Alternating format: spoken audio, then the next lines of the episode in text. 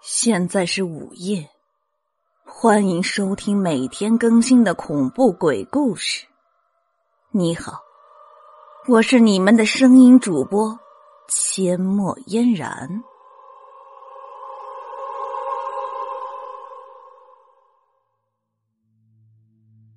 今天我给大家讲的这个故事叫做《玫瑰灵官》。陶兰正读大学四年级，和男友方嘉文的感情甚笃，但是方嘉文从未邀请陶兰去过他的住处，他总是说家里太乱，不方便带你去。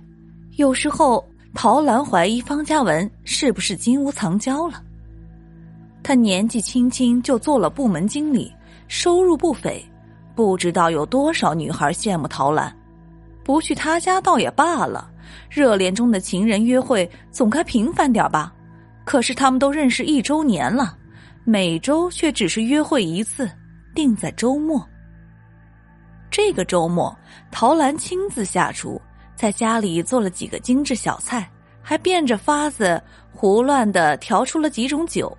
不出所料，没过多久，方嘉文就喝多了。当然，主要还是因为陶兰在酒里偷放了安眠药。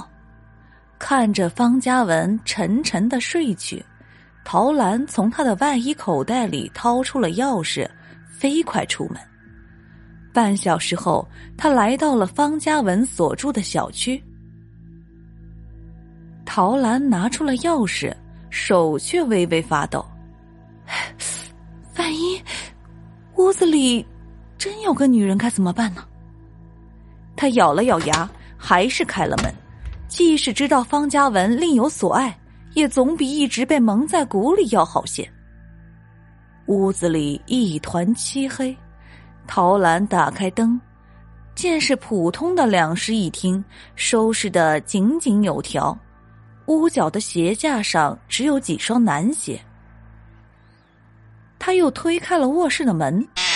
突然感觉到一股幽冷的气息，在开灯的刹那，他惊呆了。卧室里没有床，却放着一口棺材，描红画绿，散发出一种奇丽却又说不出的诡异气息。棺材里装着什么人？为什么要放在卧室里呢？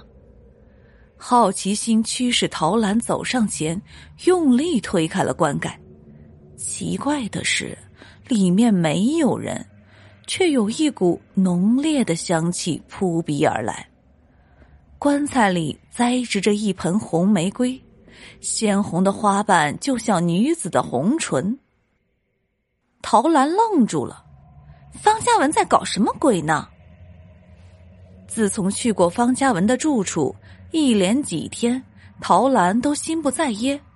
好友李若美问他怎么了，陶兰反问：“你说一个人要是在卧室里放口棺材，那是什么意思啊？”若梅有点惊讶：“你脑子有病啊？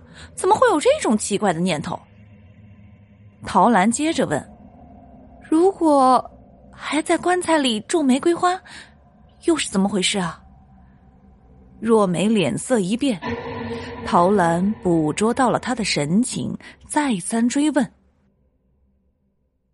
若梅缓缓的说：“那玫瑰花是不是香味特别浓？花色是不是特别艳？”陶兰点了点头。若美接着说：“知道原因吗？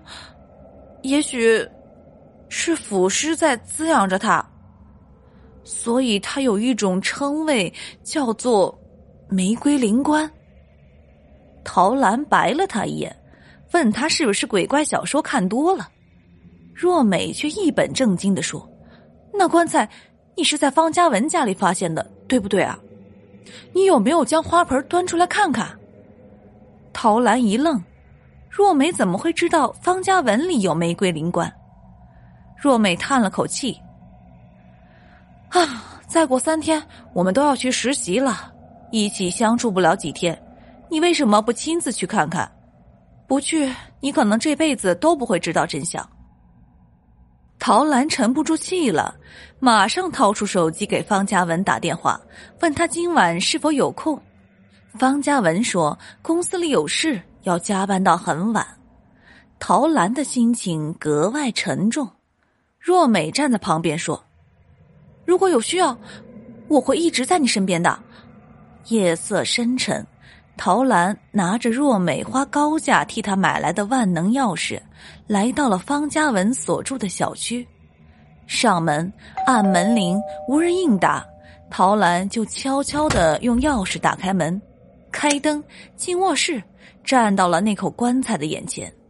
他用力推开棺盖，里面的玫瑰花依旧浓烈炙眼，花色如雪。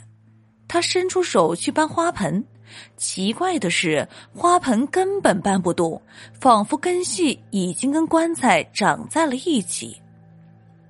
陶兰双手用力，只听得“啪”的一声，似乎有根被拔断了。